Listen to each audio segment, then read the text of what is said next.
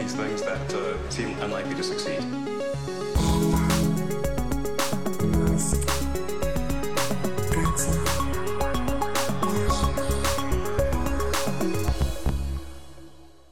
Señoras, señores, dice Elon, por favor, oremos, levantémonos, que el coronavirus, el pánico del coronavirus es tonto.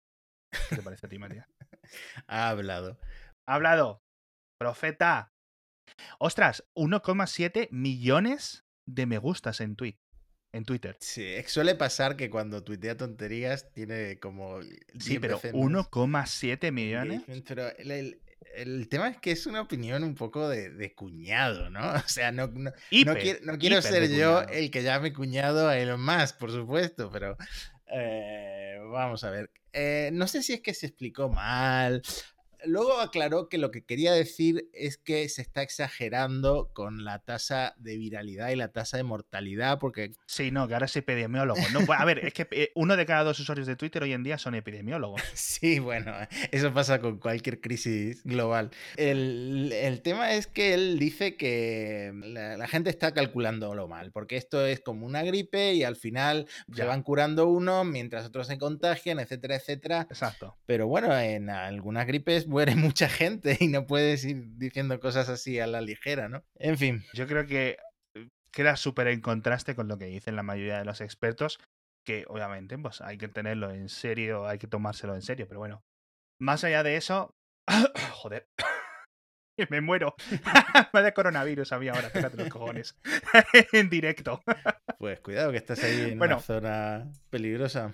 Pero bueno, mejores noticias más allá del coronavirus es que, por cierto, Tesla esta semana ha fabricado su coche un millón, un Model Y rojo precioso, ya podría ser el mío, madre mía, y a ver si un día lo consigo robar o algo. Yo es que tengo debilidad por el rojo de Tesla y también por el gris ese metalizado plateado que tienen. Ah, está guay, Muy bueno.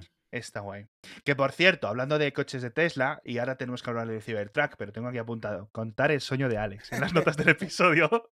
y esto lleva apuntado un par de semanas en las notas, pero eh, entonces voy a intentar recordarlo, porque el otro día, por unos cambios en mi medicación, no del coronavirus, eh, he empezado, he, he podido soñar otra vez. O sea, al menos cuando me, les- me levanto, recuerdo más los sueños que tengo, ¿vale? Que tradicionalmente durante los últimos años no los estaba teniendo. Y soñé con un coche de Tesla. Pero no con que yo me lo haya comprado ni nada. Ni, o sea, estoy un poco influenciado porque hay un montón, ya lo hemos dicho, tres amigos míos justo se han comprado un Tesla durante estos últimos días, entonces estoy hablando mucho con ellos, tal, y a lo mejor me ha influenciado un poco el, subconsciente. Pero resulta que dentro de este sueño, ¿vale? Voy a intentar recordarlo de una forma relativamente coherente, ¿vale? Porque ya sabéis que los sueños no son el sitio más entendible de, de- de nuestra realidad. Pinta bien, veamos. Eh, Mi mujer, sin decirme a mí nada, se había comprado el Cybertruck. En la realidad, en el mundo de los mortales, yo creo que mi mujer no sabe que existe el Cybertruck. Con lo cual, para que veas la diferencia del mundo de mis sueños. ¿Vale? Entonces, yo, como he comentado en este podcast, pues es un coche que a mí me gustaría tener, pero que no me sería útil porque no podría ni sacarlo de la puerta del garaje. ¿vale? o sea, es un, un coche totalmente inútil. Entonces, llega, le digo que me lo deje, digo, mira, déjamelo, tal, no sé qué, y voy a cenar con unos amigos lo dejo en un garaje del centro de Madrid, porque podría ya volver a entrar con mi Cybertruck en el centro de Madrid, ya no estaría limitado mi coche. y resulta que al salir de la cena, mi coche no está en el garaje. Anda. ¿Qué había pasado? Entonces, me entras en uno de estos sueños en los que eh, son sueños sobre inseguridades. Sí, sí, sí. ¿Sabes? Los típicos sueños que vas al colegio y te falta ropa o vas descalzo o estas cosas. Y entonces entra en un sueño en el que estuve horas y horas, porque yo me acuerdo que me desperté a las 2 de la mañana soñando esto, me volví a dormir y seguí soñando esto, y a las 6 o las 7 de la mañana me desperté y seguía en el sueño, con lo cual mi cerebro estuvo activo con el sueño este, ahí encarcelado, buscando el Tesla en los diferentes niveles del puto parking. Durante horas, tío. O sea, eh, no sé por qué, no sé por qué, pero eso. Y al final, cuando lo encontré, resulta que era un Model Y o algo así. Una locura, una locura totalmente distinta. O sea, ya este, este señor me está influenciando de formas eh, rarísimas. Bueno, Tengo sí, que pensar. Si te sirve de consuelo, a mí también me persiguen los Tesla. Yo hoy mismo estaba eh, comiendo en la terraza de, de, mi casa, en el balcón, y pasa un Model 3 azul de estos nuevísimos, uh -huh. preciosos, brillantes. Y digo, a mí azul no me gusta, tío. El azul no es Ojo, mi favorito tampoco, ¿eh? pero qué cochazo. En fin, eh, este es mi sueño. Si alguien es psicólogo o interpretador de sueños, que nos escriba, que nos diga esto es lo que significa, porque a lo mejor significa que estoy tarumba o que tengo coronavirus. Eh, Cybertruck, por cierto, ha salido la versión de Hot Wheels. Este ya sí por fin me lo puedo comprar yo. lo que me encanta, lo que me encanta es que Hot Wheels le ha puesto un vinilo para el efecto de ventanilla rota. O sea que no la había visto. Opcionalmente puedes ponerle la ventanilla rota. Y me encanta que se haya convertido en un meme y que luego Elon, que al principio pues no parecía muy contento con cómo salió la presentación, lo haya también asumido y haya compartido, eh, que haya compartido en Twitter el, el, esto que no tiene nada que ver con Tesla al final, el, el sí, coche sí, sí, de radio control. Y lo haya compartido con un retweet, ¿no? Pero estará, es, es, es, licenciado, quiero decir, ha tenido que trabajar con. Y yo me imagino que sí, porque si no una demanda a Hot Wheels le cae seguro. Pero él dijo, bueno. dijo que él no sabía nada de, de, Porque alguien tuiteó, qué bueno el marketing de. Esto es lo que diferencia el marketing de Tesla. Y él respondió, yo no sabía nada de esto. O sea que. que me cuentas. Pero bueno. Qué bueno, qué bueno. Eh, por, tengo cifras aquí, por cierto, del Cybertruck, 532.000 reservas, según un análisis independiente. Recordemos que las reservas era una cosa que tú ponías ahí 100 dólares y Tesla te la podría devolver. Interpretemos vosotros como queráis esa cifra. A lo mejor no es real, a lo mejor sí, a lo mejor no. A lo mejor es de mucha gente que se vino muy arriba, ¿vale? Reservándolo en plan, por si acaso, yo lo pongo, ¿no? Por si acaso aquí en 2021-2022 me apetece y si no, vuelvo a recuperar los 100 dólares, que al final pues 100 dólares no es como si tuvieras que hipotecar la casa. Pero bueno, la última cifra real, real de la propia Tesla, salida de la boca de Elon, es de 250.000 reservas a los dos días o algo así de publicar eh, o de enseñarlo hace, hace unos meses. Por cierto, háblame del nuevo, porque dijo Elon Uh -huh. Esto a lo mejor lo sabes tú mejor, que dice que va a tener un diseño mejorado. Ah, bueno, sí, el tamaño va a ser un poco más compacto, no sé si 80 pulgadas, no sé cuántos centímetros barra metros se traducen, pero resulta que el modelo que presentaron en, en el evento era de uh -huh. 84 pulgadas de, de, ancho y lo van, a, lo van a reducir un poco a 82 al final y también ¿Sí? mejoras estéticas, ligeramente mejor, dice Elon, ¿no? Y vale. luego ha confirmado que el, el, ordenador de la pantalla, digamos, mostrará en tiempo real sí. información que los Tesla normalmente no muestran, como el peso de, de la carga que están remolcando, ah, eh, cómo afecta la carga a la aceleración, al frenado, a las curvas, etcétera. Sí. Y nada, luego también ha dicho algo de que va a tener una capacidad de, digamos, de suspensión y de, y de elevar las ruedas, etcétera, pues superior a cualquier pickup del mercado. No sé, bueno, Curioso. típico promesa de Elon, pero bueno. Curioso. Eh, mientras hablabas, he mirado 84 pulgadas son 2,13 centímetros. Y si le restas 2 pulgadas, que 2 pulgadas son 5 centímetros, pues 8, 2 metros, 2 metros y pico, 2 metros 0,8. ¿vale? 208 centímetros. Con lo cual las reducciones de, de 5 centímetros entiendo que se refiere al ancho del coche. Sí. Muy bien. Eh, de todas formas, que por cierto, esto se va a fabricar en otra fábrica que no está construida literalmente ahora. No se va a hacer en ningún sitio. No se va a hacer en Alemania, no se va a hacer en China, no se va a hacer en las que tiene ya en California y en Nevada, sino que está buscando la ubicación para una quinta fábrica. Si contamos la de Nueva York, claro. Sí, quinta fábrica, eh, el rumor es que va a ser en Texas. Él ha confirmado que va, mm, están buscando en el, en el centro, en el centro de Estados Unidos, el sur, el centro de Estados Unidos, toda esa zona. Y es una jugada maestra al final porque es una forma de convencer a los petrol heads, como le llaman, que prefieren ya. su, su pickup, eh, la, la Ford, ¿no? Sí. La F-150 y la Dodge Ram y todas estas puede ser útil. Yo ahora, cuando decía lo de Texas, yo a ver, yo sin saber nada de costes, de ubicación, etcétera, pero sí es cierto que si la mayoría de estas ventas van a ser en Estados Unidos, porque eso es un producto muy estadounidense, perdón, muy norteamericano, porque en México y en Canadá también se venden mucho de este tipo de vehículos, mucho más que en Europa, sin ninguna duda. Eh, como comentabas hace tiempo, esto solo se vende en Norteamérica y para insurgentes en Oriente Medio. Es como los Toyotas estos, nadie más los compra en todo el mundo. Tiene todo el sentido, pero no significa que sea justo en el centro de Estados Unidos, significa que sea en Texas, puede ser también, co- como me estabas diciendo tú antes de grabar, en la zona de Detroit, que es la zona tradicional de construcción de coches. Bueno, eso ya sería, sería la puntillita no final eh, de esta gente de Detroit que recordemos que eh, fueron los primeros en desconfiar totalmente de lo que estaba haciendo Tesla Sí, y se han llevado la, la sorpresa final de muchas de estas marcas que se han tenido que pasar rápidamente a, a renovar, electrificar todas sus gamas. Eh, por cierto, por último, por darle un poco de seguimiento, hablamos de lo de Bill Gates la semana pasada y le y comentó él la compra, que Bill Gates había comprado un Porsche Taycan y eso pues había causado un poco de rumor. Ah, no se ha comprado un Tesla, tal. ¿Qué dijo Elon? Y Madre mía. Dijo que eh, no le sorprendía porque sus conversaciones con Bill Gates han sido decepcionantes. O sea, está otra vez Elon un poco volviendo, no todavía al nivel del Pido Guy, pero está volviendo un poco atrás en, en Eh, en su estabilidad de 2019, eso sí es cierto. Entre lo del primer, el tuit del, coronapa- del coronavirus este, del coronapánico, que debería decir yo.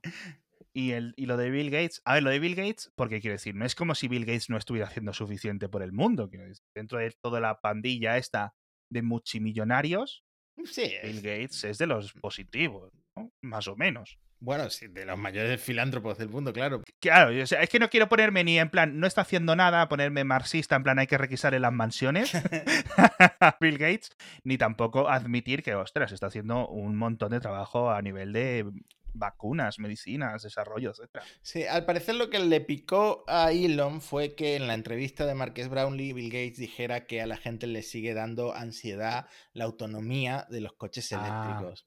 Bueno, Entonces eso obviamente a, a Elon, que mm, al final es la empresa que ha desplegado los supercargadores por todo Estados Unidos, pues no sé, no le Ya. sentó bien o lo que sea. ya. Pero bueno, lo de las baterías tenemos que esperar porque es posible que con el Battery Day este, que se supone que llega en abril, Sí, y de hecho hay gente que ya está eh, haciendo ingeniería inversa en, lo- en el firmware de batería y hay muchas novedades. ajá, eso va a estar súper bien y yo creo que vamos a ver un montón de novedades, sobre todo con la compra esta de la adquisición que hizo Tesla de Maxwell, del fabricante de baterías, eh, tecnología de supercapacidor, capacitadores, etcétera. Y puede ser algo muy interesante. Yo esta compra, cuando llegó, cuando se firmó, etcétera, que fue una, una firma complicada, etcétera, no lo vi como algo muy relevante. Pero cuanto más escarbo en toda la tecnología, todas las cosas que ha hecho Maxwell, antes de ser comprada por Tesla, más me parece que va a ser una gran compra cuando se mire desde el futuro. Es decir, como cuando Facebook compró Instagram, este tipo de cosas, algo realmente que cambia la industria. Creo que ahí hay Sí. mucho que cortar. Y hay que tener en cuenta que Tesla ya está muy avanzada con respecto al resto de la Sí, industria sí, en batería. absolutamente. Y esto lo veremos en abril, eh, coronavirus mediante, que claro, ahora ya no se pueden hacer eventos en California, porque California lo, lo ha recomendado. Eh, eso es, esa es otra. Que por cierto, ahora está él viajando mucho de California a Texas por el tema de la Starship hasta Boca Chica, como comentamos el otro día, que él dice, no, estoy quedándome aquí muchos días. Y es cierto que está ahí muchos días. Pero en Twitter la gente, es que, tío, un día tengo que compartir una lista de la gente que sigo, que sigue obsesivamente al propio Elon, le tienen monitorizado los vuelos, tío, de su jet privado. O sea, está en plan, mira, está aquí. Y, y es verdad, tío. Cada dos días va y vuelve de, de su casa en California hasta, hasta aeródromos ahí en Texas, tío. Mm, sí. Constantemente Es que yo creo que tendremos que dedicar un episodio completo a todo lo que se ha comentado esta semana de, de la Starship, porque Elon dio Sí. una conferencia, etcétera, Sí. y se está centrando mucho, mucho, mucho en sacar adelante la fábrica de Starship, porque ya no se plantea solo hacer un cohete, sino hacer muchos, muchos, muchos cohetes Exacto. cada 72 exacto. horas. Y todo eso hay que comentarlo. Por cierto, una cosa que iba a comentar al principio, cuando el tweet este famoso del principio, se ha cambiado la bio de Twitter, Elon, y tiene cinco emojis. Un cohete, un sol, un coche, un cerebro y un agujero. Que obviamente son SpaceX, Tesla Solar o Solar City, que ahora es Tesla Solar, Tesla Energy, etc. La propia Tesla, el coche, el cerebro es Neuralink y el último es Boring Company. Y el orden ha dado que hablar. Todo da que hablar. Todo se mide ahí al milímetro, tío. Es que hay gente que hasta le dedica un podcast a este tío, fíjate. Bueno, hay que tener en cuenta que SpaceX es, es, realmente su sueño y sobre todo llegar a Marte es su sueño. Y Sí. ya, ya ha dicho, en la conferencia esta de la que hablo, ya ha dicho que su mayor miedo es morir antes de que SpaceX llegue a Marte. Entonces, por eso SpaceX está primero en su cabeza. Sí, no, a ver, yo creo que, que justo ahora, ahora que ya Tesla está bien montada, el Model Y ha salido antes de tiempo, están empezando a entregarlos, parece que va a ser un éxito de ventas mayor que el Model 3, van a empezar a vender muchos Model 3 también en China, el Cybertruck, si todo sale bien, debería de vender también un montón, yo creo que... Y sobre todo que tiene mucho más dinero, mucha más confianza de los inversores, la acción se ha triplicado. es decir, las cosas están saliendo bien, con lo cual digamos que ya está un poco más eh, fuera de su cabeza a nivel de preocupación. Y ahora sí es cierto que SpaceX es un poco lo que más, lo que más le preocupa. Pero por cierto, hablando de Boring Company, hablando del quinto emoji, tienen una tercera tuneladora, macho. Sí, increíble, porque la empresa sigue adelante, no dábamos mucho por ella, pero va avanzando, va avanzando, sí. Le han puesto. ¿Cómo, le- cómo le han puesto? Proof Rock. Proof- ¿Qué significa eso? Proof Rock. No tengo ni idea, tío. Suena a Fraggle Rock. no sé. Sí, dicen que es más eficiente y Sí. que añade un sistema con un remolque que automáticamente va colocando el cemento, ¿no? Pero eso lo hacen todas. O sea, quiero decir, yo cuando pones Discovery Channel, eh, tienes tuneladoras y hacen esto desde hace 20 años. Es decir, tienen una cabecera. Esto es como un tren de varios vagones. Tienes un tren, la parte de delante que va haciendo el agujero y echando la arena para los lados. Luego tienes otras partes que retiran la arena. Y luego tienes otras partes detrás, como los vagones, que van colocando los muros de hormigón armado o de cemento o de lo que sea, haciendo el, el- el- el agujero. Y esto lo tienen los países que hacen muchas líneas de metro y hacen muchos túneles, lo tienen desde hace muchísimos, muchísimos años, con lo cual me extraña. A lo mejor es que, bueno, es cierto que la primera tuneladora de Boring Company era una de segunda mano que había comprado en Wallapop o algo así, ¿no? Pero bueno, aún así, según el artículo en el que vamos a dejar las notas del episodio, pone que es un 15, que es 15 veces más eficiente. Que esto no sé si significa que es mucho más eficiente o que el anterior era una castaña, que yo creo que me implico más, o sea, me tiro más porque la anterior, la actual era una castaña porque ha hecho muy poquitos kilómetros, la verdad, o sea, lo que ha excavado. Lleva dos años para hacer el túnel este de Las Vegas. Eh, bueno, pero antes de seguir, tendremos que hablar del patrocinador de Elon esta semana, que es witaka.com, porque a mí personalmente me salva la vida, porque yo realmente cuando dicen que hacer un huevo frito es fácil, eh, no, no, para mí no. Y eh, dependo mucho de Witaka para comer sano en mi día a día, porque ya sabemos para que sobrevivir. otros servicios pues no te mandan comida sana precisamente. Y me alegra mucho que nuestro patrocinador sea witaka.com porque tenemos un descuento de 12 euros con el código Mixio. Que Sí. bueno, no sé si yo lo puedo usar. Eso me lo tienen que Yo, yo lo he usado, yo, yo lo uso para mí. mismo, Uh, gracias, Alex, por el descuento. Pues entonces lo usaré, aunque sea creando una cuenta con otro nombre. Pero sí, sí es verdad que me vendrá bien. Así que nada, todo el mundo a ir a witaka.com con el código Mixio para los 12 euros de descuento, que yo personalmente lo haré. No sé si has leído el artículo de mis compañeros de Jalopnik del Model X de 650.000 kilómetros. Probablemente Sí. el Model X que más kilómetros ha recorrido en el mundo. Yo creo que es el segundo Tesla que más distancia ha hecho, después del que está por Marte o algo así ahora mismo. Una locura. Hay que tener en cuenta que los dueños eran una empresa que ofrecía como un servicio de transfer entre las ciudades de Los Ángeles, Las Vegas y San Diego. Entonces, Sí, una empresa de alquiler de coches. siempre, siempre encendido y dando vueltas. Y es una oportunidad única para ver cuánto, cuánto cuesta el mantenimiento de, de un Tesla, en este caso un Model X. De un coche que ha estado hiper usado, es decir, no es como lo que le pasa. Oye, al final los coches, sean eléctricos o no, tienen una gran desventaja, que es que el 95-99% del tiempo están parados. Hmm. Con lo cual tardas mucho tiempo en evaluar si te ha salido, te merece la pena, ¿no? Lo típico, los Mercedes de que de los años 80, es que este coche te dura 20 años, ¿no? Y bueno, pues para saber si es sí o no, pues me tengo que esperar 20 años. Y este coche, el artículo, que lo vamos a dejar en las notas del episodio, eh, traducido en español, es increíble. O sea, el nivel de detalle que le han dado al reportero de, de Jalopnik sobre las piezas que han cambiado, las reparaciones, todo, está súper detallado y merece mucho la pena. Entonces, vamos a haceros un resumen, pero de verdad que os invito a que vayáis y lo leáis porque es increíble. Eh, Si os interesa el futuro de los coches eléctricos, etcétera, esta es una muestra muy buena de hasta dónde llegan, cuáles son sus límites, cuáles no. Cuáles son las piezas que podrían durar otros mil millones de kilómetros más, ¿no? Sí, porque al final hicieron un Excel con todas las reparaciones, la fecha de las reparaciones, los kilómetros que tenía el coche cuando se hicieron las reparaciones. Exacto. Al final el total eh, da 29 mil dólares en reparaciones y mantenimiento en un lapso de 40 meses. Es decir, Desde- tres años y medio, más o mm, menos. de ¿no? este Model X. Eh, la batería, que a mí me ha llamado mucho la atención, duró hasta los 350.000 kilómetros. Y hubo que cambiarla, por supuesto. Eh, Tesla te ofrece una garantía de 8 años o de 240.000 kilómetros. Que son un montón, ojo, de kilómetros, sobre todo para hacerlos en tres años y medio. Es que yo creo que nadie hace 300 y pico mil kilómetros en tres años y medio. Son ciento y pico mil kilómetros al año, tío. Mm. No, sí, y esto ha sido por supuesto un caso excepcional. De hecho, una de las cosas que más tuvieron que reparar eh, fue el compresor del aire acondicionado. ¿Pero por qué? Porque estaban viajando por el desierto de. Mojave, o como se llama el desierto que cruza de Los Ángeles a Las Vegas, ¿no? Y tuvieron que cambiar el compresor del aire acondicionado tres veces, que no sé si esto puede ser representativo de la calidad del, aire, del compresor, ¿no? Porque al final eh, lo tienen puesto todo el día. Que también te digo que nosotros aquí en Málaga tenemos el aire acondicionado nueve o diez meses al, al año, entonces Ya. eh, al final... No, pero yo creo que el hecho de que esté activo durante tantos viajes, es decir, tantas horas, yo creo que eh, dice mucho del uso de la batería que comentabas antes y del aire acondicionado en concreto, ¿no? Hay otras piezas que tienen un desgaste igual, lo estés usando de seguido o lo estés usando de forma intermitente, pero la batería y este compresor es cierto que seguramente sufren mucho más si lo utilizas cuatro horas seguidas que si lo utilizas una hora, lo dejas un día, otra hora, otra hora. ¿Sabes a lo que me refiero? Sí.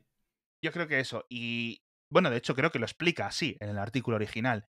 Y la batería, entonces esto no es representativo porque del Tesla medio. Pero sí es cierto que es un caso extremo de hasta dónde llegaría. Lo bueno es que con 650.000 kilómetros a lo mejor está como un Tesla que tenga un millón, un millón doscientos mil kilómetros, que es algo que el 99,9% de los Tesla que están hoy, que la gente tenga en sus casas, incluyendo los de los oyentes que tengan uno, no lo van a hacer nunca. Mm. ¿vale? Porque no se exprimen tanto los coches. Ojalá, ¿eh? Porque todo esto de aguantar los coches durante tanto tiempo siempre es bueno para el medio ambiente.